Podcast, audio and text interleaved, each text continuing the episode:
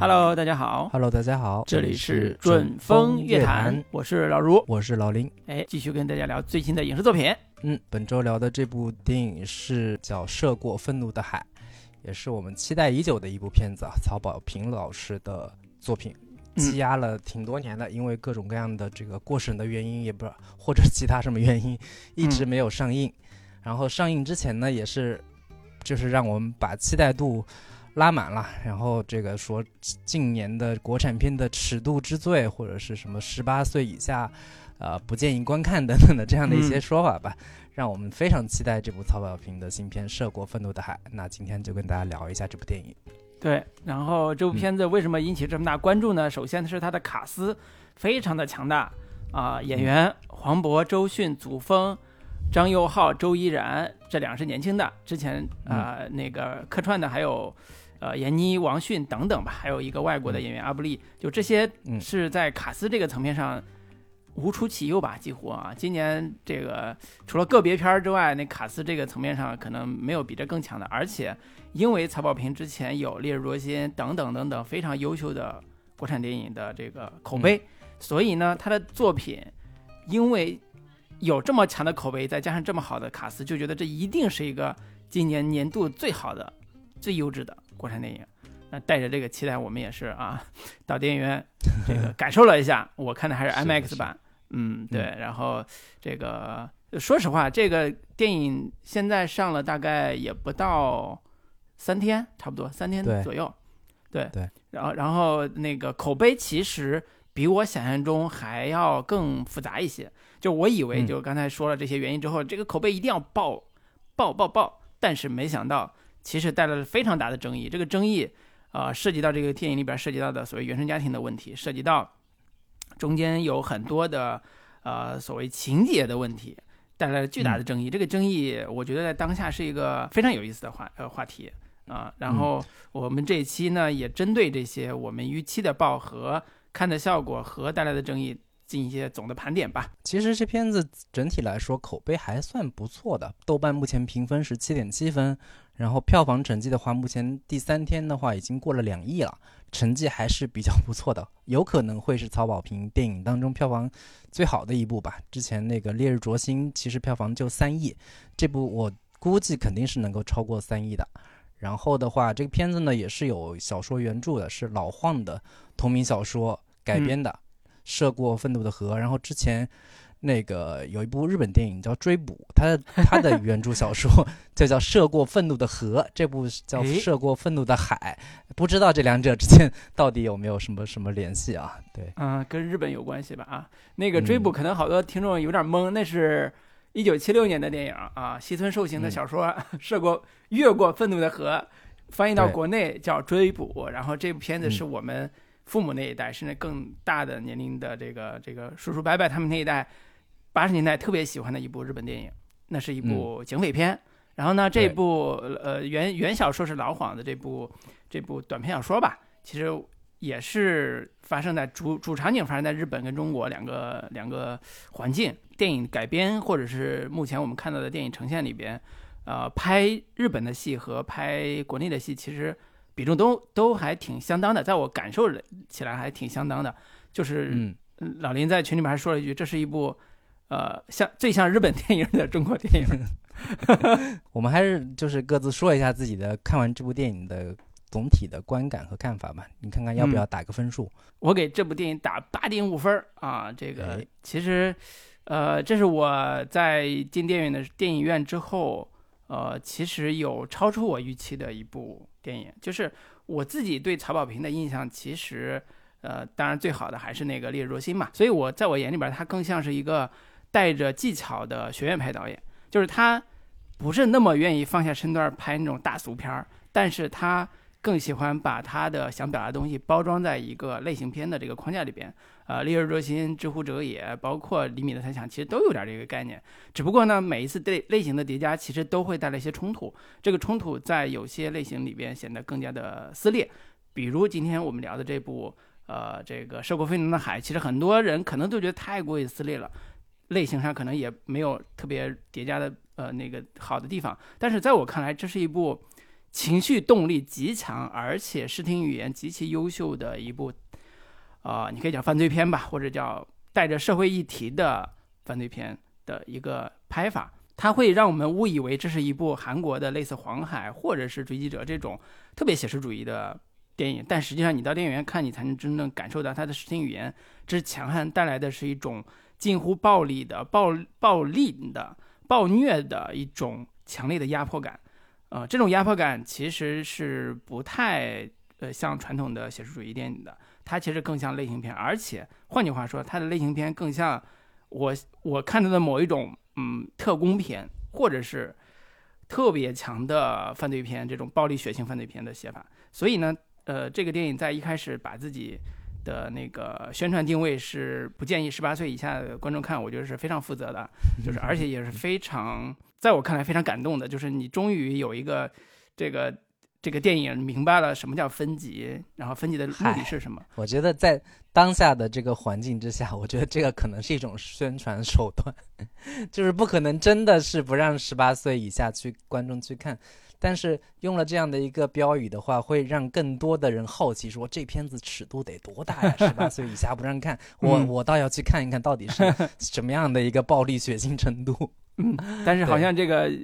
未必能达到这个效果啊。只是说，你满城尽带黄金甲，你其实就应该写禁止不不允许十八岁以下看。但是，他反而更让更多的年轻人因为周杰伦去电影院看了。所以这就是我在 群里说一个电影的操，一个电影导演的操守。其实我想说的是什么？就是这部电影它是一个在很多层面上超出观众预期、超出观众期待，甚至刚才我说的超出我期待的一部电影。就是它的某一种爆裂感，某一种极致感。是在突破类型片和突破他个人的叙事风格，在某一种程度上叙事风格的一种反常规。因为对于我们看过很多类型电影的观众来讲，太理解我想看到一个父亲去为女儿报仇也好，或者找到杀死女儿凶手这个议题所能产生的情感共鸣点在哪儿了。我们太知道一个这样的设定之下，我们能展开什么样的故事能够满足观众的爽感了，哪怕是复仇爽感都可以写到。比如说。呃，那个飓风营救，对吧？好莱坞这个非常经典的一个呃，就是以救女儿为核心议题的特工剧、特工营救片，或者叫呃特工类型片，它其实有有我们可以呃参照的很多叙事模型去做参考。但是曹保平其实在这部电影里边，反而是极端的用一种呃他的视听语言风格把它给打散了，把它给破坏了。然后，其甚至让很多很多观众觉得这是一种很凌乱的叙事，很没有那种连贯性的叙事这种拍法。但是你不得不承认，这部电影在每时每刻都用一种激烈的、疯狂的情绪在试图打击你。啊，这个是在我在看 IMAX 版的时候是效果是尤其明显的。当然，在这部电影里边有一个特别重要的议题是那个东亚父权这个概念，好多人批判这个点，不管是正向支持的还是批判的。都觉得你这个点写的不够清楚或者不够强烈，但是在我看来，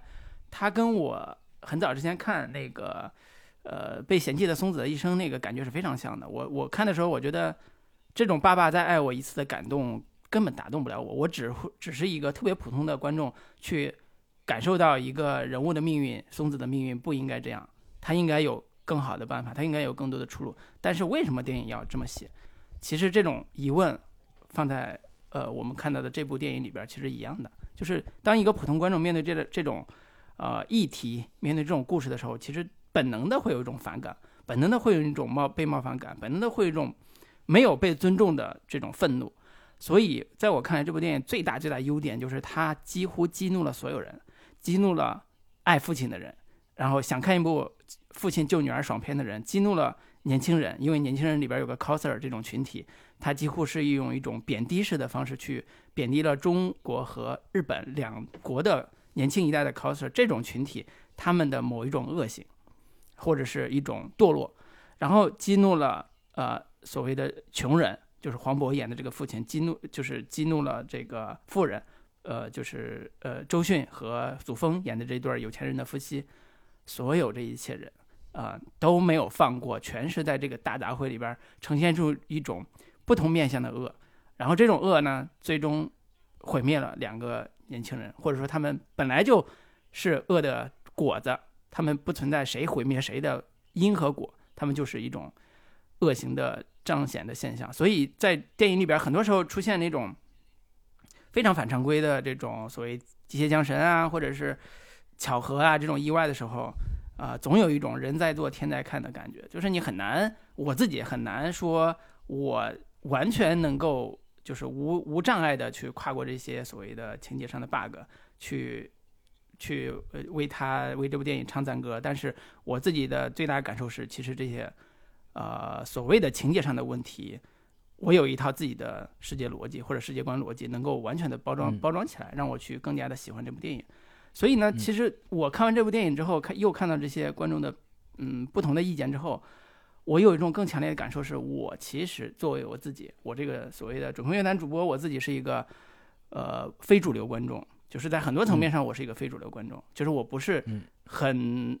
那个主流的观众的情绪或者观众的爱好去为点，我是一个非主流的，嗯所以我的意见很多也是非主流意见啊，嗯，就是这个 感受。所以呢，呃，我的打分呢八点五分，我是非常期待，非也非常希望，嗯，想看好片子的观众去电影院看的，这就是我的嗯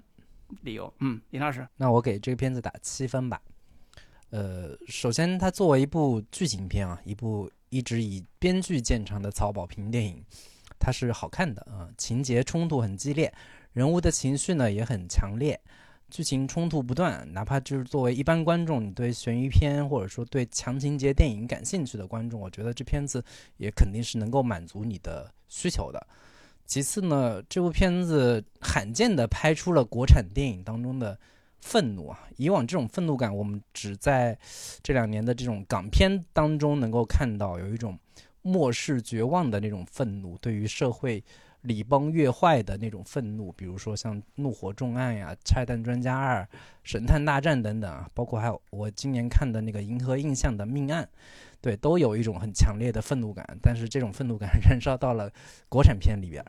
然后呢，同时也能想到一些韩国电影，刚刚老卢也提到过的《黄海》啊，《追击者》啊、比如关于这种血腥复仇，为了自己的软肋寻仇的这种电影，一直都是韩国电影的一个长项啊，继承自自好莱坞的血统。刚刚老卢也提到了《飓风营救》等等这样的一些片子。同时呢，我更能看到这部片子当中的一些日本电影的一些影子吧。我的第一个感受就是，它真的很像一部日本电影，并不是因为它涉及了很多关于日本的剧情，而是其中的人物和情感让我想到了很多的日本电影，尤其是吉田修一的很多片子，像《怒》《鱼行路》等等的，也有一些中岛哲也电影的影子，关于这种缺失、缺爱的孩子呀、原生家庭的问题呀、那种扭曲的不安全感等等的这样的一些元素，都让人看到，呃，似乎它不太像传统中国电影表达父父子父女关系、父父父子关系这样的一些亲情的原生家庭问题的这样的一个电影。但是呢，同时我和很多 观众一样，似乎也没有办法完全理解这部电影的一个主题落点和很多的因果链条的逻辑。它怎么就成了一部反父权、反东亚亲子关系的一部电影呢？以及黄渤这样的一个父亲的种种举动，怎么就推断出女儿娜娜的所有的一切行为都是来自于他的这个父亲，来自于他的这个家庭的这样的一些问题？我觉得很多的观众也提也也给也提出了自己的这方面的一个疑问吧。我们一会儿可以也可以跟老陆 讨论一下，嗯，就是如果你是你的这一套逻辑的话，到底是如何给这个这个故事做出的一个完整的解释吧？对，所以我我最终只能得出的一个一个结论就是，片子是好看的，一路愤充满着愤怒的情绪，但是这个情绪的背后，或者说这个情绪的内核内里，在我看来稍显有一些空洞，不够丰富，也不够丰满，也不不是很落地。就像是竖了一块很方便又好用的靶子。对，这就是我对整部电影的一个一个感受吧。嗯嗯，那我们这个也是代表着很多这个普通的影迷或者是观众的一些问题，我们可以先挑重点的聊吧，因为我们以往以往喜欢聊什么优点缺点，我觉得这些呃部分只有看过电影的观众可能感受会更深嘛。那我们就先挑重点的，就是刚才你讲东亚父权这个概念，呃，我觉得这个这个点的确是最近这几天争论最最强烈的，或者是最大的。呃，我不知道你是怎么看的，我先简单说一下我自己的感受，就是这部电影在家庭关系里边有一个你说的靶子设定，就是好像这部电影在主题上有一个呃黄渤演的父亲。为了救女儿所付出的种种努力和艰辛，甚至甚至是犯罪犯罪倾向的这种暴力动作，然后呢，他在做这些的时候，其实都打着一个叫“我为了我女儿”，就是我女儿不应该这么死，她的她这个杀她的人必须得受受到这个也不叫法律的制裁，人家不是法律制裁，人家是必须得有代价，所以他要找到这个杀他女儿的这个凶手，这个凶手恰好就是。一个富人家的孩子，这个孩子呢，是一个恶童，是一个从小就是一个坏孩子，啊，拔掉奶奶的气，那个什么床病床前拔掉奶奶那个叫什么，那个那个氧气管那种那种那种恶童，然后炸青蛙，这个好像我们小时候干过啊，就是炸青蛙，我们也算恶童嘛。这个这个，所以它有一个呃大的架构，其实好多人都把这个东亚父权这个概念聚焦在。黄渤这样一个父亲身上，但是在我看来不是，他是两个家庭的核心的，呃，东亚父权或者叫关于父亲、关于家庭的恶的议题。嗯，所以呢，这是我理解的，在这个维度上，我们不要只盯着黄渤一个人，我们去看整个这部戏，他在写恶这个层面的时候，写或者写写这种父权之恶的这个层面的时候，他是怎么写两个家庭的？怎么一一方是要为了救自己的，呃，或者要为了为让自己的女儿没有白死，然后找到这个凶手的同时，另外一方的家庭，这个富人家庭，又是怎么想尽设法去保自己的儿子？那这个冲突是怎么呈现出来两个家庭的非常微妙，或也同时也非常残酷的真相的？其实两个家庭都有很大的，都有一个大秘密，都有一个关于父亲和孩子的大秘密。这个秘密也是。在最后的一个悬念揭开的一个非常震撼人心的秘密，我不知道适不适合在这个这么早就就把 梗给破了。但是我我不想说太多。但是这两个家庭的恶的这个父子关系，或者叫啊核心的情感关系的这个恶是非常震撼的。当然，嗯，相比较而言，可能啊黄渤和这个女儿的关系的那个反转是写的很，在我看来是写的很俗套的。他没有那么的精彩，反倒是祖峰演的这个李烈这个父亲和他的孩子的关系，我觉得是这个故事里边另外一个亮点。对我我我觉得简单先勾勒一个这个关于东亚父权这个议题的一个思路吧。我不知道林老师怎么看这个问题？嗯，对我其实嗯，我相信大部分人都会更多的关注到黄渤对他女儿的这这一组嗯。叫父女关系的这样的一个呃情感逻辑吧，就是更多故事的琢磨和落笔点，其实在这两个就就这一对母呃父子父女之间的这样的一个情感关系。呃，反观就是呃祖峰跟那个周迅他们的这个父子母子关系，其实相对比较比较简单和清晰，或者说。在我看来，他们有点太过于简单和太过于太过于清晰了。就是这个，嗯，这个苗苗的这个孩子，就是一个非常简单直接的天生坏种，然后超雄基因等等的这样的一些一些词吧，放在放置在他身上，就是一个邪恶化身。然后基本上已经我无可救药了。但是，哪怕是这样的一个孩子，他的母亲都要费尽心力、费尽心机，毫无逻辑，毫毫无。这个保留的要去保护他，这样的这样一组关系。其实我的我的主要的点，其实还是放置在这个黄渤跟他女儿之间的关系上。我相信很多观众也会有这样的一个疑惑吧，就是黄渤这个父亲，其实从头到尾似乎没有太大的问题啊。就是我这个电影有一个很大的一个争议点，就是往往父母这一辈观众看的时候会。自动的带入黄渤这个角色，带入到父母这个角色，然后相对年轻一点的青少年观众或者说年轻观众，很自觉的就会带入到这个娜娜的这个角色身上，然后于是两边就更形成了电影当中和电影之外的一个呃对照关系吧，就是电影当中的这这这一组。父父女关系和现实当中的孩子和父母之间的对立，我不知道导演是有意的想要去呈现这样的一种看似无解的两代人无法沟通的问题呢，还是一个呃下无意识的无无意识所触发的这样的一个结果？就是可能我我我也是这个做了父亲之后，在心态上会有一些微妙的变化，但是我努力想要抛掉这这部分东西。我重新作为子女的这个立场上去看待这样的一个问题的话，我依然还是觉得似乎。呃，黄渤在种种的行为上，他可能对于女儿缺乏关心、缺乏沟通、缺乏非常呃一些基本的，你你你说尊重也好，或者说更多的一个呃很很贴心的某某些层面的的一个一个一个照顾吧。但是从他种种的这些行为上，在这部电影里面所呈现出来的种种这些内容上，我我们很难得出一个结论，就是。黄渤是这是这个电影当中的一个负面形象，或者说这部电影似乎在对于黄渤这个角色进行很强烈的一个批判。但是我看到很多的评论者或者说很多的观众都拿起巨大的靶子去对着黄渤这个角色进行口诛笔伐，说他是一个完全不负责任的形象，或者说代表了某种东亚父亲的一个角色。这个是我在我看来会有一点，我更多的是针对。这部分的评论的某一种呃反感和不满吧，对，这是我我的一个看法。嗯，其实这个很容易理解，因为最近最近这些年网络时代带来的一个对于父权制的一个批判，我们不是也参与了嘛，对吧？我们也经常聊这个所谓父权制的问题。东亚父权又是另外一个很典型的所谓的父权的一种类型，尤其是呃韩国其实也也也在有这种影视作品在给我们做参照。所以，其实黄渤现在他饰演这个父亲形象，在很大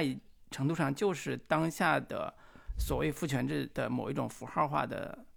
呃写照。我觉得这个才网友网友还是很敏感的，网友还是很嗯怎么说，在一定程度上是很 get 到导演想说什么的，导演想要什么的。呃，其实这个议题呢，呃，不得不让我们再聊一再聊一下这个这个片子的编剧之一。焦华静老师之前写过他自己的算是处女作吧，就是嗯呃狗十三，狗十三，呃这是他上研究生的时候写的一个剧本，后来那个他的老师也就是曹保平导演看到之后他非常喜欢，他就拍了这个叫狗十三，名为狗十三这个电影，然后呃这边这这个电影也是很命运多舛啊，就多年之后才上映。呃，其实《狗十三》的里边对于一个女孩怎么看待这个父爱的那个视角，其实也是非常有批判性的。但是那个批判性，我觉得很多女性观众是特别的感同身受，而且极其的令人胆寒的。就是那个父亲是用一种特别强烈的父爱，叫我爱你，所以我才这样做，来抚平一切他的矛盾，女儿的矛盾，试图解决女儿所有的问题。但实际上，这种强压式的解决女儿的办法是让女儿更加的痛苦。简单说，就是《狗十三》里边那条狗，他喜欢的女儿喜欢那条狗是丢了。然后呢，因为这个女儿就特别喜欢那个狗，而且呢，她跟那个狗之间的情感还挺深的，因为她也是算是寄养在爷爷奶奶家这种的一个一个女孩。所以呢，他就特别想把那条狗找回来，不计一切找回来。结果他父亲就买了一条他认为是一样的狗。说我找着了，来，这就是你的狗。但是那女儿死活不认，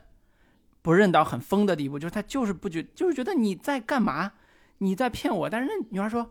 你还想怎样？你还想怎样？我都我都这样了，我都爱你爱到这样了，我都为了解决这个问题都这样了，你还想怎样？但是女儿说，那不是我的狗。所以你就能理解这种敏敏敏感的地方，就是一个父亲他认为的爱和女儿受到的伤害，在一定程度上是无法弥补的。这个电影《狗十三》就把这种反差写的极其的残酷，极其的烈，嗯，然后尤其是把父亲这种有一点打引号的虚伪这种形象写的极其的入木三分。我们在现实生活中看到这种父亲特别多啊，特别特别多，但是呢，我们从来不觉得这是个问题，我们从来不觉得这个父女关系值得去书写，值得去拿出来批判。但是《狗十三》。因为这个年轻的女性创作者，她很敏感的把自己的某种情感体验写出来了，而且他总结或者叫表现出了这样一个一个非常复杂的这个父女关系的模型，所以带来了一个非常好的一个我们叫影视作品。然后相应的，在我们今天聊的这部电影里边，呃，黄渤演的老金和他的女儿的这个关系，其实只有在最后的一个闪回片段里边，通过女儿的视角，才试图交代了他们当时在女儿成长的时候，这个父子关系到底因为哪些带来了这个伤痕。就是我就用《狗十三》里边那条狗被替换这个梗来去。来去模拟啊，就是如果我们看这部电影里里边哪些桥段是似乎能够解释这个女儿得不到父爱也好，或者或者跟父亲的关系让她产生情感依赖、情感的这种缺失也好，呃，比如说呃，电影里边写到了在沙滩上，女儿让他呃，就是他让女儿负重跑步，跟军训一样，那女孩估计也就七八岁或者八九岁那样，反正很很小的那种小孩儿小女孩儿，呃，训练她在游泳就是海里边游泳，差点淹死。以至于她到了呃东京的时候，别人问她说：“你会不会游泳？”她说：“我虽然嗯在獐子岛上那个海海岛上长大，但是我不会游泳。我就觉得嗯一到水里边我就要溺死的那种恐惧感是特别强的啊呃，包括后边有一个是杀虫剂。”家里边杀虫剂杀蟑螂还是干嘛的？反正就是他一下就女孩就因为过量就就就好像是喷这个猫吧。我我当时没太看懂这一段到底我也没太看明白，就是为什么这事儿怎么就成了他的一个巨大的心理阴影呢？包括老卢提到的刚才那那几个片段，就是包括让你跑步呀，让你学游泳，还有一个很重要的场景是，当女孩生病的时候，她父亲是给她物理降温，然后。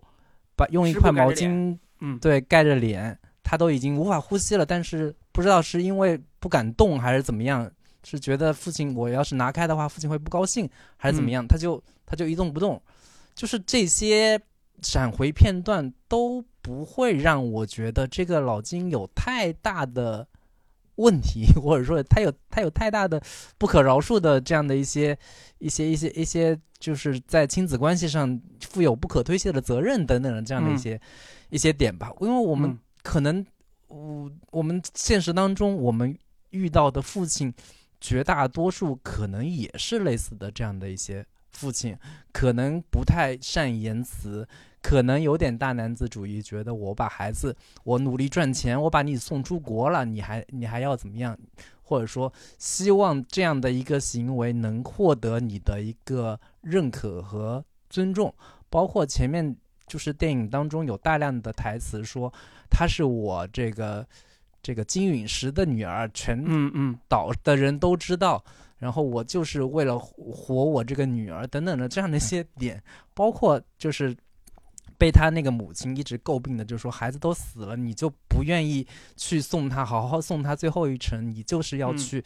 呃，追查这个凶手，就是这样的一些行为，似乎在我看来不太有太大的问题。就是，嗯，当这个父亲知道女儿死了，他急切的想要知道到底是谁干的，并且他当他知道是谁干的之后，我就是要把这个凶手给找到，并且想把他。绳之以法也好，或者说用我自己的方式把这个把这个小子给弄死，出我心头之恨，就这样的一个情感，其实在我看来是比较朴素的，比较呃真实的，就是这些点也可以被拿来说，这你看这个东亚父亲就是，啊，就是就是一切都是做给别人看的，都是。为了维持我父权的形象，或者说是，呃，这个因为觉得自己没有面子，或者等等的这样的一些一些帽子扣在他身上，就这些会让我觉得有点 有点有点怪异。包括刚刚提到的那那几个这个娜娜的闪回片段，但我都我都觉得不至于此吧。包括他把他想要把女儿赶到他妈妈那边去，就是就女孩感觉自己像一个皮球一样被人踢来踢去，那。很多观众就会问说：“那那个母亲呢？为什么那个母亲从头到尾都没怎么出现？但是在这个故事当中，似乎像是一个正面角色。当他女儿死后，他要好好的送她最后一程，这样的母亲就成为一个有一个免死金牌一样的，成为一个被 被被怜悯或者被同情，然后更正面的一个角色。这个可能是这个片子会让很多观众产生这样的一个疑问吧？嗯。”对，所以我觉得这个电影就特别有趣的地方，值得探讨的地方，恰恰就在于此，就是当我们带着父亲为了呃为女儿呃洗冤或者是报仇的逻辑去看这个父亲如何一步步去找何苗苗那个凶手，找到这个凶手，然后为女儿报仇的这个强烈的驱动力，驱动了大概一个多小时的时候，你在故事的结尾突然翻出来说，他前边写的父亲对女儿的爱，都是女儿的伤痕。我们借用狗十三那个逻辑，叫狗十三里边父亲对女儿的爱，假狗都是女儿的伤痕。狗十三里边你能幸福，但是为什么这个电影里边幸福不了？因为《狗十狗十三》这部电影从头到尾，就是它其实切口比较小，它通过狗，就是关于狗的这个呃核心道具吧，然后嗯。一、一直在对这个父女关系进行剖析，嗯。并且它是一个非常落地的、非常有中国对对。普通观众的那种童年阴影、心理阴对心理阴影式的共情。但是这个故事里边，在我看来，就是它加了一层有点日式的、带点扭曲的，就是娜娜的这个这个人物形象，会让观众有一点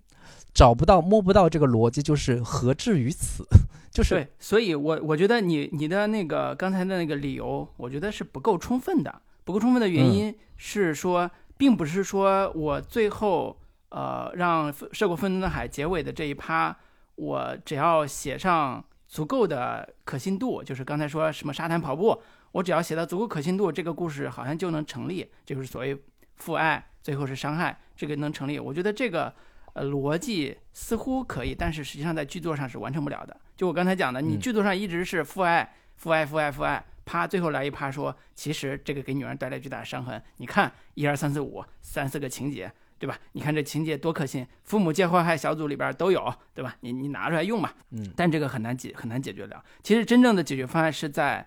呃，电影的另外一条叙事线里边，就是他在日本，怎么从日本那条叙事线里边能够找到一个真正能够和父爱的伤痕有关系的戏搭上的，这样观众才能理解。但是这部电影也在做。我其实这部电影在开我开始看的时候，我就觉得非常的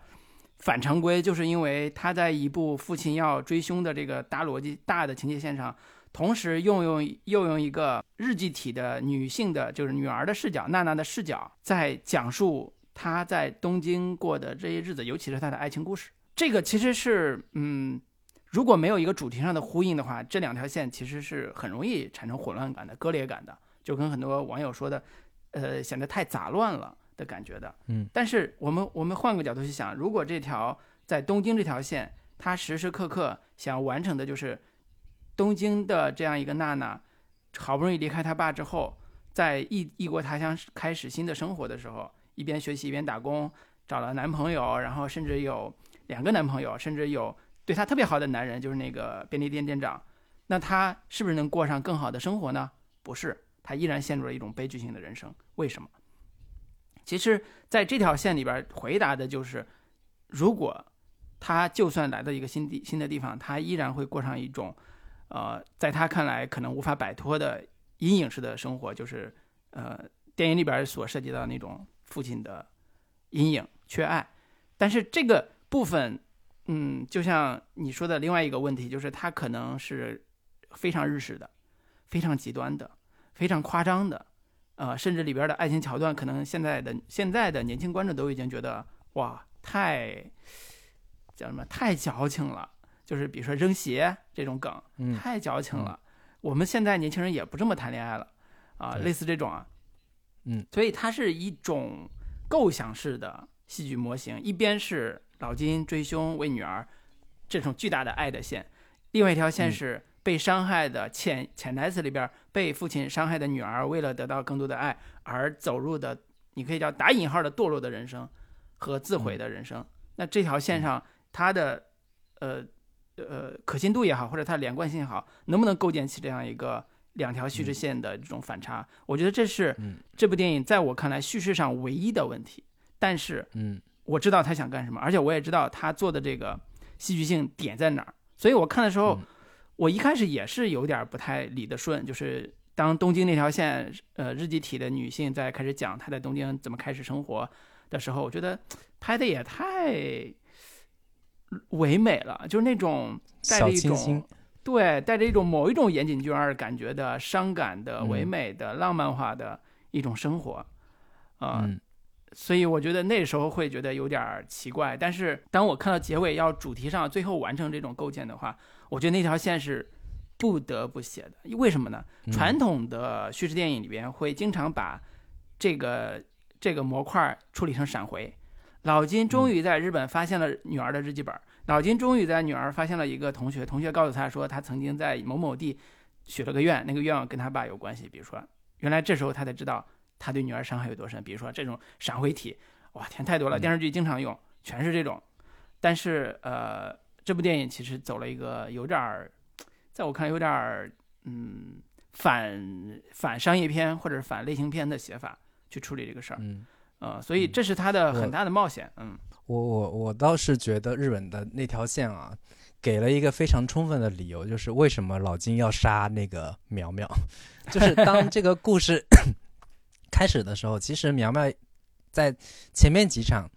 都觉得是一个挺正常的感觉，像是就嗯。早年间我们看那种那种呃留日留日中国人中国留学生的这样纪录片，嗯。类似这样的一些场景，感觉是一个挺挺努力上进的女孩，到了日本之后怎么打工呀？是一开始都挺正常的，怎么着一步一步变成了一个疯批女孩的这样的一个人设？她怎么嗯忽然就变成了这样的一个一个一个形象呢？嗯然后通过一点点回溯，我们发现，哎，一切的罪魁祸首都是这个李苗苗，就是嗯自从遇到她之后，就是这个娜娜的这个角色忽然开始变得不正常了，就是一嗯。切的导火索看似都是李苗苗这个人导致的，她的一个阴郁的性格，有点反反社会性的人格，然后有一些扭曲变态的这样的一个情感，导致嗯娜娜似乎就变成这样了，然后观众也很自然的可以理解成，就是前面一再塑造这个李苗，包括塑塑造李苗苗，同时也在塑造娜娜嘛。那对李苗苗的对种种的恶行，都支持着观众在情绪上对这个人物极其的厌恶和反感。嗯，然后老金去对他展开追杀的时候，观众会非常的认可并且接受这样的一个行为。但是对有一个反效果，就是当娜娜的种种行为越发的呃失控，就是甚至当她有找到一个看似比较正常的，能够给他带来稳定亲密关系的一个店长的这样的一个角色的时候，他继续开始作妖，继续就。嗯其中有其中有一个桥段是他半夜起来，那个把手放在冰箱里冷对冷冻半天，冻半天，然后去伸到对方的身体里，然后对方觉得哎你的手怎么那么冰凉，我给你温暖一下，就是不断不断的索取的这样的一种爱，极端缺乏安全感的这样的一个形象的时候，我们 慢慢知道说，似乎苗苗的最他的内心的一个空洞是如此的巨大，深不见底，没有人能够填满的时候，他走向灭亡，走向死亡，是一个最终的一个不可避免的一个结局吧。但是也会嗯让很多观众觉得说，这么一个疯批极端的形象，让人产生有一点不适感，或者说让嗯人产生有点反感和厌恶的这样的一个情绪吧。这个也是很多观众的一个一个观看的感受吧。对，所以这部电影在那条呃李苗苗和那个呃娜娜这条嗯青春线里边儿，特别难写的就是你最后要推到一个他俩人在呃最终就是娜娜死的那场戏，能不能推到那儿的问题。我觉得这是这这是整个这部电影最难写的部最难写的部分，就是你怎么才能让一个女孩的所谓的死亡那个原因显得可信，就是这部电影最后要翻出来那个原因显得可信，就是老金也不相信，那观众能不能相信？就是这个是他跟苗苗之间的情感写到什么份儿上的问题。我觉得这部这种写法其实是在我印象里边，在早年的文艺片里边特别特别喜欢写的。呃，我印象最 比较深的是那个《新桥恋人》，就是我第一次看《新桥恋人》，我觉得这法国人真是对爱情的痴痴迷和疯狂已经到了无以复加的地步。一个富家女喜欢上一个流浪流浪汉，那流浪汉是一个肮脏的流浪汉啊，就是那种。你你你有时候很难理解资本主义社会，你知道吧？就是 这种 这种社会为什么产生这种极致的变态的爱情？对，所以在呃，当苗苗和那个娜娜他们在呃东京要完成一个极端的恋爱叙事的时候，娜娜的两次特别典型的行为，一个叫扔鞋，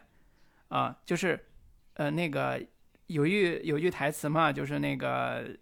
那个苗苗说：“因为我嫉妒你的鞋跟你在一起的时间比我久吧，好像那句话，所以我我我要把你的鞋扔掉。然后每次扔鞋就成为他们，呃，苗苗向娜娜示爱的一种方式。所以，嗯，当苗苗不是不扔鞋的时候，娜娜就陷入到一种我要证明你爱我的那种情感需求、情感困窘里边，跟那个暖手那个一样。我以前暖手。”暖手的时候你还挺开心的，现在我暖手你又很不耐烦了，那你就不爱我了。他要一次一次去证明你爱我，这个是一个在电影叙事里边他要完成的一个情感逻辑。最终他要把自己身上的那个割伤口的那个行为，也是叫我要向你证明那个你爱我的那个逻辑里边去完成的。啊，我觉得这个里边。可能有些戏被删掉了，就是而临终之前吧，这个到底发生什么？有些戏可能已经被删掉了，因为呃某种原因啊，就审查原因也好，什么原因也好，反正被删掉了，所以这段戏的可信度就大大降低了。但是它的基础逻辑我是能看懂的啊。至于说它有它极端到不可信，那是咱们对吧？资对资本主义社会或者对这种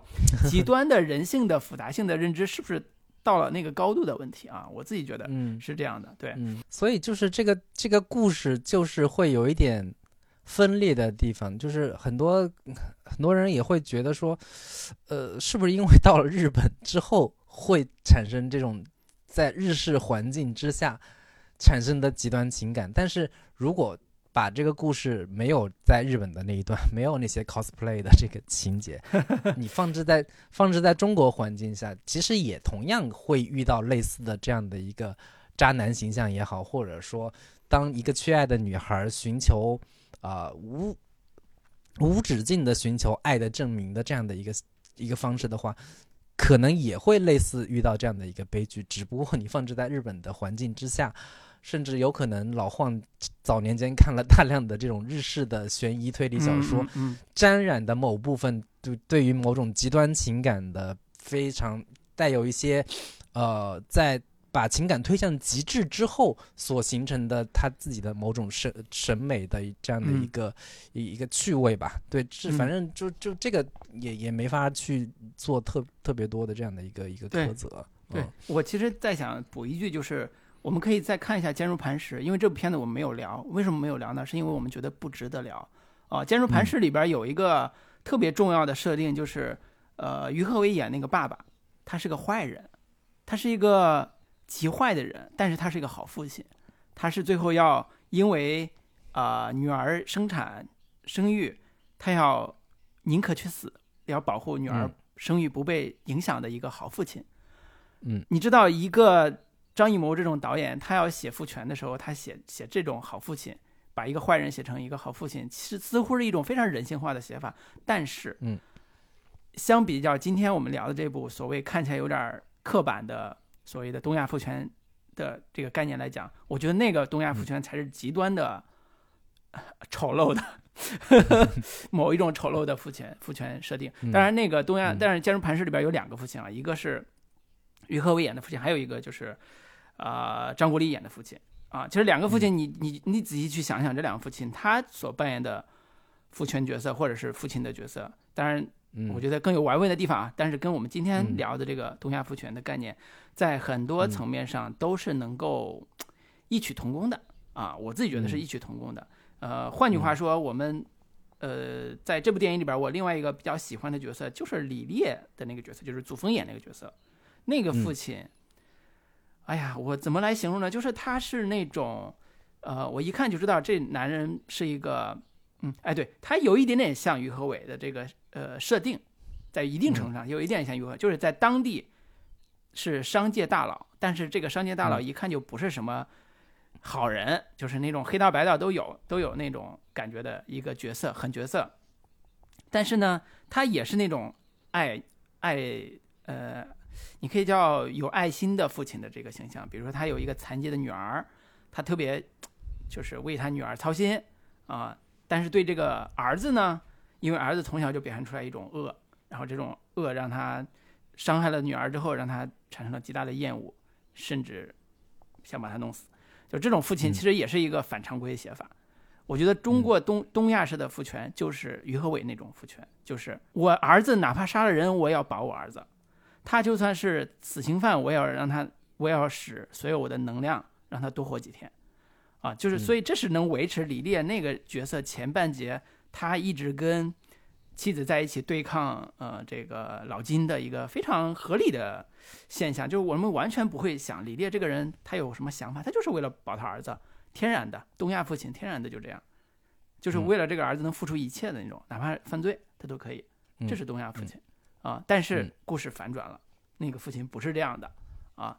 所以你要是从一个我们东亚的我们日常生活生活的环境里边长大的孩子，包括我，去看李烈这个形象的话，我觉得他的反转也是非常不合理的。一个父亲不可能这样的，不可能的，东亚父亲不可能是这样的，不可能的啊，百分百的。其实，但但这个电影其实有是有铺垫的，就是他那个现在跟现在妻子生的那个女儿，不是被他那个儿子给弄残的嘛？是是是。周迅跟他说：“你是不是想报复？”其实前面就已经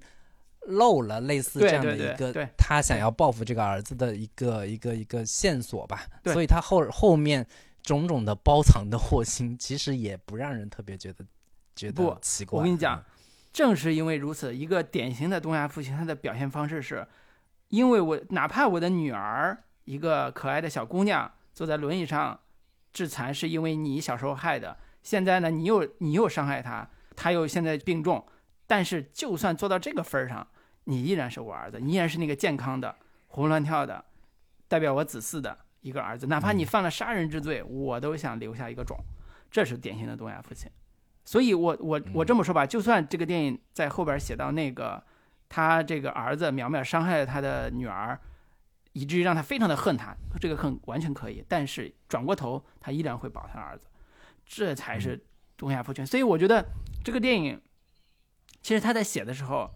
表面上在批判一个东亚父亲，但是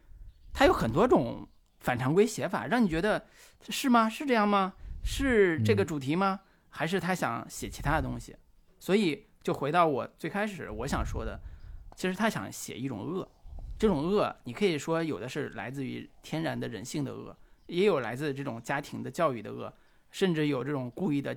宠溺的骄纵的恶，还有为了保自己的儿子的至亲，为了自己的孩子这种至亲的关系去伤害别人的孩子的恶，或者伤害别人的恶，就是这种恶本身是掺杂在这种复杂的。看似在刑事案这里边，但是其实整个电影弥漫的就是那种恶，啊，那种我看库布里克电影的时候那种极其强烈的震撼的不适感，啊，我觉得这是我跳出东亚父权叙事，跳出这一切的这种逻辑，我去嗯。看的时候我最强烈的感受，嗯。嗯。对我刚刚老卢提到了这个库布里克的这个《发条城》啊 等等这样的一些片子，其实我会觉得这个片子有一点不上不下，或者说有一点介于写实和超现实的一个地方，就在于像《发条城》，你会把它当成某种寓言故事来进行看待，它把一个呃人性的善恶做一个极端化的一个推演，所以你不会完全把它当成一个现实主义的这样的一个故事去。看待你更多的是某种人性实验 这样的一个一个一个一个维度去去理解它，但是呢，在这部《涉过愤怒的海》里边，你完全能感受到它其实是一个非常写实的故事，它里边的父女情感、母呃母子情感等等的，包括社会社会环境也都是相对比较写实的这样的一个环境。然后呢，它会时不时出现一些看起来极其风格化的。带有一些超现实的画面，非常典型的就是那个台风，天上下雨这样的一个场景。但是呢，他又给出给出了一个非常呃看似比较合理的解释啊，是因为是因为天气原因，是因为气象关系，龙卷风卷起了海里的鱼，啪啪啪往往往地上砸，你也能理解和接受。然后还有一个场景就是，当那个黄渤跟李烈在那个船上进行对峙的时候，大量的那种蜻蜓还是什么东西的，就是围绕在他们旁边，然后大量的的那个蜻蜓特写冲到屏幕上，等等这样的那个环境，你看起来也有也有一点超现实，但是你能感受到当当时的人物情绪非常的强烈，然后那个黄渤在说出。回溯出以前这个里面有没有种种做所做的恶行，然后情绪推到非常紧张的，然后每个人都濒临崩溃的这样的一个环境之下，你似乎也能够理解说他这个他这个这么处理是出于什么样的一个考虑，但是他就他就会让人不太知道说我到底把它当成是某种呃带有一些幻想气质的，或者说。太带有一些超现实气质的电影来看待呢，还是一部相对比较写实的电影去去合理的推、嗯、推断它的这种种种的前因后果？对，这个也是很多观众在看的时候会有一点懵的地方吧。我不知道老吴是怎么理解这个这个问题。很容易，很容易，因为本来以为是一个很写实的电影。说实话，当老金这个人物形象出现的时候，嗯、尤其黄渤演的戏，我觉得除了一出好戏之外啊，大部分的戏都没有什么预言性的。嗯这种这种这种写法，因为他那张脸不像一个特别预言的脸，对，所以 呃，我这个可能是个开玩笑的点啊，就是其实呃，这部电影因为他写的情感是比较实的，就一开始的时候，关于父女关系，关于这个女儿受到了伤害之后，一个父亲要为女儿去求证、求找凶手，这个东西是非常实的，你很难在这种实的地方，你突然插一段超现实，就很很很一很。很呃不知所云，所以在这部电影里边最大的一个让大家呃觉得有点儿不知所云的地方，就是你刚才说天上下雨那段，以及接着出现的车祸，它到底呃是不是合理的，或者叫这个电影的优劣，在一定程度上，这场车祸的合理性是占很大的呃比重的。就是从这个点开始，观众突然就觉得说，你这电影也太儿戏了吧！你这些人撞车的概率可能也只有百万分之一、十万分之一、千万分之一都，那很不可能的。但是它就这么发生了，而且发生在这样一个天上下雨的这样一个台风台风的这个乌云密布的下雨天，然后这种不合理的呃意外事故，呃。是编剧之手，是机械降神，是导演他们自己好像是已经没有办法所设、没有办法写的时候所设计的一个巧合。但是真的是这样吗？我觉得从这个点开始，其实后边的很多戏都已经癫狂了，就是有点那种说导演说来吧，咱们别坐着了，咱站起来嗨吧，就是那种你 咱就别在那儿正儿八经的跟你讲一个父亲是怎么救。救女儿，呃，不是怎么为女儿复仇，然后找到这孩子之后怎么去绳之以法，呃的故事了，咱嗨一把，啊，然后就开始了一系列的像警像那种特工动作片那种，又是车戏，又是甚至有枪战，呃，不是也不叫枪战了，是有枪啊，甚至有那种追逐戏的那种激烈感。然后黄渤在被关在一个地下室的时候，那种放火纵情的大笑，疯狂的那种举动的那种癫狂感。他所有这一切都试图在现实的逻辑基础上去再拔高好几个维度，把情绪点再往上拔，啊，其实是没有那么的写实的一种情感梳理逻辑，呃，所以所以我在看的时候，其实到那个点上，我已经呃，或者叫脑子已经被导演的视听语言整个给撞击的，已经已经是眩晕了，其实是，那眩晕感其实已经让我觉得啊，OK。来吧，咱们 玩吧，咱还看什么逻辑？咱就嗨吧，啊！当然也是时时时刻带这种理性又拉回来说，我再看看这个片子，他想说什么？他想他想展最终展示出一个什么样的道理出来？但实际上，嗯，嗨是这个这个某一种，就是你在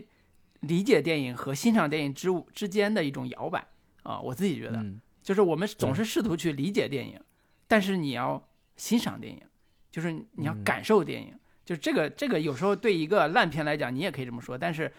对于有些电影来讲，你只能用这种方式去看，你会得到更大的乐趣。对，这这个可能是我自己看的时候，我我我会有调整姿态的，调整坐姿，调整换个体位啊，就看这部电影的一种一种习惯吧。嗯，对，我觉得这个可能是就是这种感受是因人而异的嘛。就是这个电影本身确实是一个比较偏现实主义的这样的一个一个故事吧。就是如果你你是去看昆汀的电影，你去你去看姜文的电影，你你说哎，咱就来吧，别。端着了，就就就嗨一把，荷尔蒙，我给你和你给你喷喷溅一把，就这个都是可以理解。的。但是在曹保平的电影里边，突然出现的这种时刻，会让人觉得有一点不适，或者说很多观众还是始终带着现实逻辑、现实，因为毕竟它是一个比较偏现实话题的社会性话题的这样的一部对。一部电影嘛，它不是一部。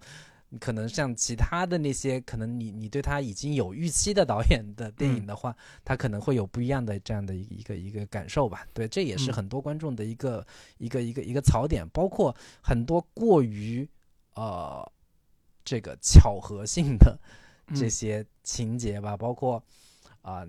都都台风刮成这样了，你们非得今天要去赶飞机，然后呢，包括。这个李苗苗，你干啥非得要马上要登飞机了？你去参加这么一个漫展是图啥？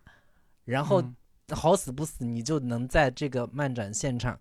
这个黄渤的父亲就能遇到他，然后展开了一番追逐。追逐完之后砸了那个哆啦 A 梦之后，然后屁事没有回回家，然后黄渤再回去。这个跟你跟你跟你纠缠等等的，被关在地下室等等，这不这些情节会觉得太过于为了戏剧性而制造的那那些巧合点。这个巧合点呢，可能也是这个曹保平一贯的。他你要说他有某种作者风格的话，那可能他这这算是他的某种作者风格吧。过度巧合的这样的一个问题，包括之前的那个《烈日灼心》，其实也有类似的这样的一些问题。嗯，对。嗯，其实《烈日灼心》里边儿，呃，刚才你提你提的这时候多说一句，就是他那个王珞丹演那个角色，呃，大家都说很鸡肋嘛，其实其实就是一种平衡，呃，怎么说，就是平衡一种犯罪感和日常感的一种策略，呃，就是我在焦灼的犯罪的故事里边加一点点所谓的呃男女之爱吧，那种情感，似乎能调和一下这种。这种这种这种气质，或者是让这个人性的爱的极致显得更加的突出。反正这种很多犯罪片也喜欢用，但是呢，嗯，呃，我们在看这个电影的时候，我自己觉得，呃，很多的巧合，或者是很多的觉得不太顺的，像你说的这个，呃，苗苗这条动作线，很多不太顺的逻辑，呃，我自己觉得，嗯，他的剧作上的问题。都很容易被刚才我说的那种视听语言的情绪所掩盖，啊，然后如果你一直坐那儿纠结说这个情节不合理，那后边剧情你其实看的是如坐针毡，你会挑出大量的毛病，你会挑出大量的说这个不合理，那也不合理，包括那个刚才说李烈那段你也觉得不合理。啊，然后呃，我自己我自己有一种呃感受就是啊，就是。呃，国产电影在犯罪片这个序列里边，其实捉襟见肘的这个时刻太多了，就是几乎没有敢放开能做出一部所谓犯罪片的这个这个好电影的这种策略或者叫叙事角度。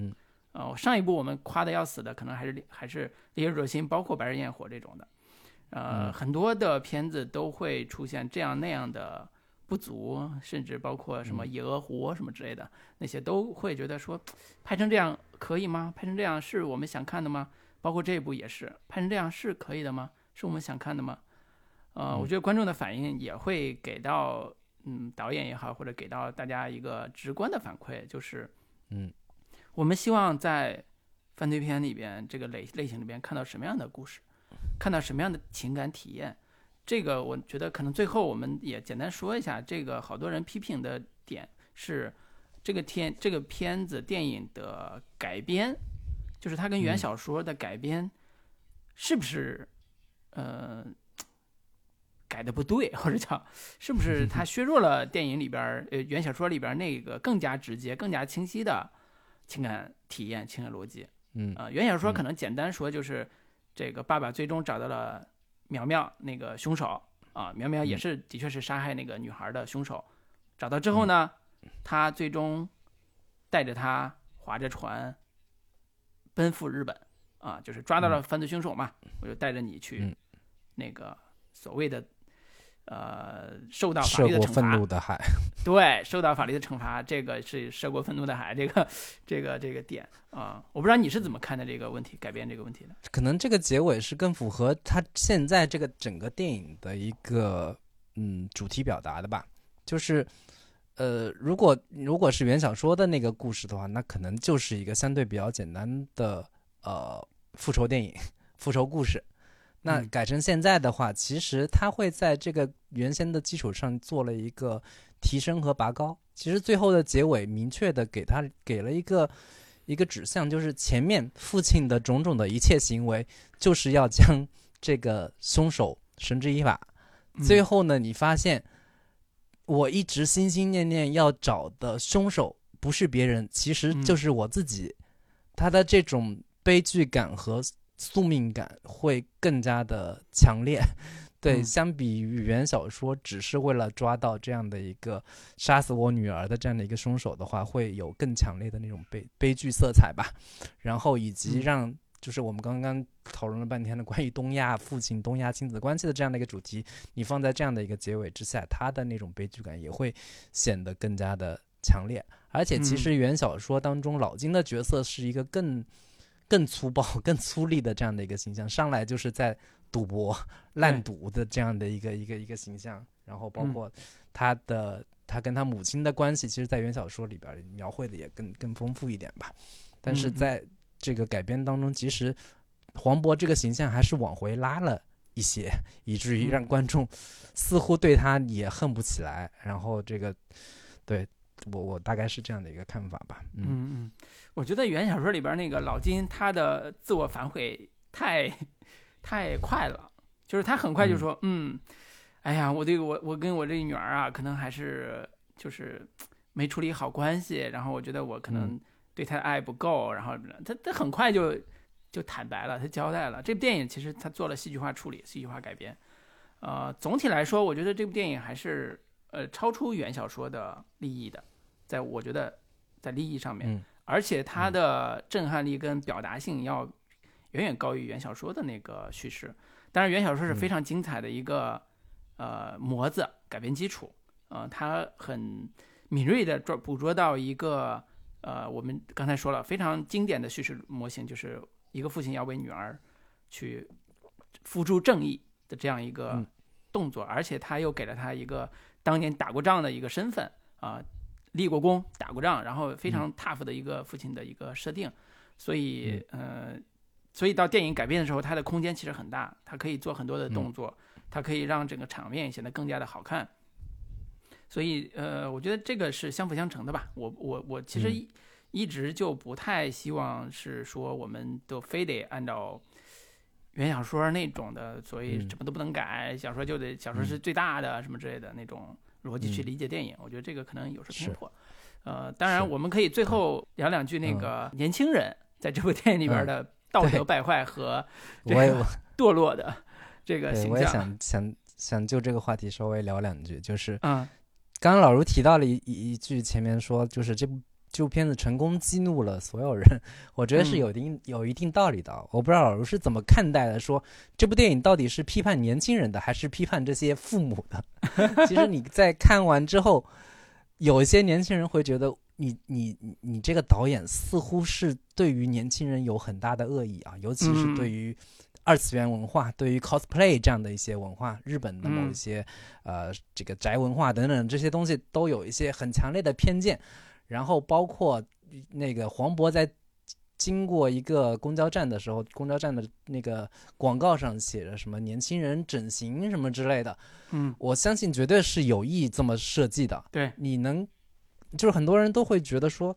这部电影似乎是不是有某种中老年导演对于 年轻人的某种因不了解而产生的强烈的恐惧感，这种恐惧感被放大到说。哦，现在年轻人真是不得了，不知道他们会干出什么事情来。这一代年轻人受什么日本文化影响呀？受网络文化影响，完全是我们所不了解的、不知道的生物。他们背后私底下不知道在干些什么，呃，这个龌龊的、令令人震惊的这样的一些勾当。所以很多二次元感受到了被强烈的冒犯，然后以以及包括这个。呃，他另一条线是对于父父母的那一条批批判吧。很多观众看完之后，我不知道你到底是这个毛毛这个鞭子是打打在年轻人身上呢，还是打在父母身上？两边都会有有一些这样的一个不满。我不知道老卢，你觉得他到底是打在哪边呢？首先，父母是首当其冲啊，就是两边父母都是，呃，都是呃恶果恶因啊，就是恶因恶果都占了。那个这就不说了，刚才已经把这个点都说了，包括周迅演这个母亲也是非常典型的恶恶恶的一个代表啊，呃，所以他不是批判父权啊，我还是说他不是批判父权，他是恶啊，他整个都是一个恶的一个体现模式。然后年轻人呢，他我在我看的时候，我非常的敏感的捕捉到一些趣味，就是他一直塑造年轻人的这种堕落，这种堕落其实 cosplay。好像是一种呈现模式，比如说他先写了在日本的 cosplay 这些人的以苗苗为首的这样一个恶童，他穿上衣服之后带来的追捧，被别人追捧，然后形成的这种文化，就是一个这样的孩子，他披上这样的衣服，他就能得到这样的赞美，得到那么多人的喜欢，那这个太可怕了。然后带着这个印象，你回到国内的时候，国内又开始中间那场大大型的 cosplay 节的时候。这种恶行感，这种恶的这种所谓的替代感，又出现在这个语境里边，觉得这些年轻人是不是也会像日本那日本的年轻人一样，有那种那种不辨是非，然后或者是呃堕落的感觉，啊，这种对等感对等感是非常强的。然后同时他也写了两呃两波 cosplay 的生活，国内的是吃泡面、打游戏，然后宅在那儿在那儿一个小出租屋里边。然后呢？但是这个还没有写他们怎么坏，他们就是一一群 loser 那种感觉啊。我这个词儿可能用的也非常的惹怒观众，但是他电影的感受是这样的。然后呢，在日本的时候，他是在 KTV 唱那个流行歌，那种流行歌还是一种偏摇滚式的流行歌，具体什么曲风我现在记不得了。但是那个拍法是拍的特别的，我觉得有点像那个我们早年看现代现代文学作品里边描述魔都的那种感觉。就是光怪陆离，群魔乱舞。对，群魔乱舞。他们在 KTV 和迪厅的时候，年轻人在一起舞动的时候，那种光怪陆离的感觉是极具，我觉得是批判性的，或者叫极具的这种那个视角上是很有批判性的。啊，尤其是当他跟苗苗这种人放在一起并置的时候，啊，尤其那个三个呃所谓的另外三个 coser 又是侵又是侵害，呃呃娜娜的这个。这个帮凶或者叫直接的犯罪者那样的人设的时候，你觉得这些人都陷入在一种在日本那些 coser 陷入在一种犯罪的这个循环里边。那虽然国内的 coser 没有犯罪，但是你你只要统一的并列在一起，你就觉得这是一代堕落的年轻人，嗯，这一代不被爱也没有爱也没有所谓的人生意义的年轻人，就那种感觉。啊，当然我说这话，我只是从电影的角度来说的啊。我知道现实中很多 朋友都很喜欢 coser，也也是一种很健康、很向上的、积极的这种年轻人。我只是从电影的角度说的感官啊，这个千万不要误解我啊。对，所以我就是整个电影看下来，你会觉得曹百平老师有一种对于年轻人的某一种批判吧，就是你们尽管就是在原生家庭上。就有有种种的问题，确实也很可怜。但是你们的精神实在是 非常的空虚，只能用这种二次元动漫形象的，或者说 coser 漫展这样的一些东西来填补自己的精神世界。但是在年轻观众看来，你对于这部分的批判会有一点冒犯感吧？尤其是二次元的这样的 对，而尤其是二次元的这样的一个群体，然后他的那个那个苗苗所 cos 的那个角色，还是死神里边的一个相对有一些人气的这样的一个人物吧。这个人物我还查了一下，是死死神里面代表虚无的某一种哎，某种形象吧，跟他还有一定的贴合度吧。嗯嗯，所以在我看来，这个就是一个符号，真的，我觉得 coser 嗯一开始我看我也觉得有点突兀，就这个片里边嗯突然出现 coser 这个概念很突兀，但是呢，整个电影它是借用这个符号来表意的啊，表意其实在这个意义上就是刚才我说的整个的恶的一种形象。呃，我我觉得首先，呃，苗苗所扮演的那个形象在电影里边是非常有画面感的，他的那种你说是虚无，或者是那种顾影自怜、脆弱感，其实呃，张佑浩那个演员演的非常好，非常嗯欠打，你知道吗？非常欠打那那个电影里边，对，演的非常好，然后很代入感也很强。行，其实我我最后还想说一句的，就是因为我最近在看那个有一本叫《被嫌弃的勇气》嘛，这本嗯书其实也挺也挺畅销的。其实主要这本书介绍的就是阿德勒的一些心理学的理论嘛。嗯，然后阿德勒也是跟这个弗洛伊德齐名的一个心理学家，但是呢，他的理论跟弗洛伊德是截然相反的。就是嗯他认为弗洛伊德的所有的这些理论呢，是一种决定论的思维方式，就是嗯因为我的原生家庭如何如何，因为我小时候有心理创伤、心理阴影，嗯所以导致决定了我是这么这么一个人。但是呢，在就是其实现在很多的心理学家也都觉得弗洛伊德那套不是很靠谱，不是很嗯严谨。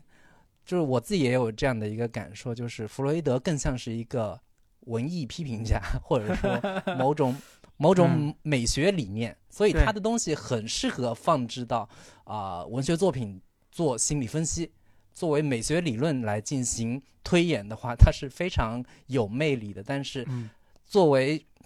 一套就是实用的心理学的这个角度来说，阿德勒就认为说，你应该以一种目的论的角度去看待，就是所谓的心理阴影或者说童年创伤、原生家庭的问题，其实根本就不存在。如果所谓的这些问题的存在，其实只是因为你你希望这样，你喜欢这样而已。你的更核心的目标是说，你要你想要成为什么样的人，你嗯所拥有的这些上天给你发的这个牌，你不能只对着这个牌去唉声叹气去抱怨，嗯而是嗯说你怎么把自己手里的这个牌打好，就是你应该获得更，或者说你要获得某种勇气，你要去更积极的发挥你的主观能动性，不要被以往的这些心理创伤给绊住。你这些东西应该尽早的翻篇，这个是他的一个核心的理念。其实，包括最近我看一些这个，包括李玫瑾老师也提到过，说我们过度的把一些问题归结到原生家庭上的问题，其实是不是特别合适的？因为你作为一个成年人了，你是有自己的主动性的，你应该去做出自己的选择，而不要一味的把所有的问题都归罪到。归因到这个原先的你这个 原生家庭的这样的一些问题，其实可能也是因为到了这样的一个年纪之后，我会慢慢觉得，呃，可能过多的把这些东西归结到这样的一些啊、心理阴影也好、童年创伤也好、原生家庭上来说，有时候是对问题的某种逃避。你看，就是因为这个、这个、这个，所以嗯才导致我是这样的人。所以我在看这部 电影的时候，也会带着某一些这方面的呃考虑，我会觉得似乎这部电影有点太过于把这样的一个所谓的东亚原就是东亚亲子关系啊，或者说原生家庭的问题放大的有点过大了，以至于我会产生一些微微的抵触和反感的这样的一个情绪。对，这个嗯就是我最后要说的啊。嗯嗯，你说的阿德勒了，其实阿德勒还有一句经典名言：“幸运的童年可以治愈一生，不幸的童年却要用一生来治愈。”但是这句话其实并不是阿德勒的观点，这个经常有无数的金句说这是阿德勒的童这个观点。你看，不幸的童年却要医生来治愈，这就是原生家庭嘛，这边之类的。但是这不是阿德勒的观点，所以我觉得这个可能也是这部电影在现实和电影之交叉的时候，或者是我们怎么理解嗯现实和理解电影要把它分开的时候，要面临的一个嗯课题就是，嗯，文艺作品喜欢用因果关系强的逻辑链条来搭建一个叙事，原生家庭恰恰特别符合这套叙事，因为他要写人物关系，写写嗯一与写原因，而且这原因又嗯极其的情感化，极其的饱满。嗯所以呢，显得很重要。当然，我觉得东亚家庭里边，原生家庭的问题依然是非常非常非常严重的。呃，但是是就像你说的，李玫瑾老师也说嘛，就是作为一个你一旦成年之后，你要有这个意识，你要不要把所有的问题都归结到原生家庭上面，你才要成长嘛。你不要说你是巨婴了，你好你就躺平了，你说我就是巨婴，我就一辈子是巨婴，我就这样了，那那何必呢，对吧？所以我自己还是回到那个我我。当年年轻非常年轻的时候，二二出头吧，甚至更小的时候看，呃，那个被嫌弃的松子的一生那部电影，其实给我的震撼跟当时看那个发条城是很像的，都是在于人的一生到底该怎么度过，就是 我的一生该怎么度过，我怎么看待人的恶，怎么看待这一辈子的命运的选择，我有没有命运的选择的机会的这种命题上，给我的不同的叫什么故事参考、叙事参考。我嗯我特别抵触的，当时看松子的时候，特别抵触就是，难道他就没有选择吗？还是他宁愿做这种让他毁掉的自毁性的选择？他难道就这么的让想让爸爸再爱他一次吗？就是那种，我我当然是不完全理解不了的，但是我觉得这是一种叙事，这种叙事非常极端，且非常的符合文艺或者叫文艺叙事，或者叫小说或者是电影的。这种虚构性文学、虚构性作品的这种情感的需求，嗯啊、嗯但是还是那句话，你回到现实中的时候，你一定要分清楚，我怎么从这种现实中获得更加好的、更加像我们说的社科类的作品也好，这种呃相关的这些心理学作品也好，能够得到更可信的、可靠的解释。啊、电影指导、指导不了你的人生，简单说，电影指导不了你的人生啊。对不要试图在电影里面找答案。我发现这个涉过愤怒的海其实也没有答案。对，行，那今天关于这部《涉过愤怒的海》就跟大家聊到这里。还没有加群的听众欢迎在微信中搜索准风乐坛播客的首字母 cfytbk 就可以找到我们的微信群聊。那欢迎大家加群跟大家说再见拜拜。拜拜。Hey i heard that you've been gone.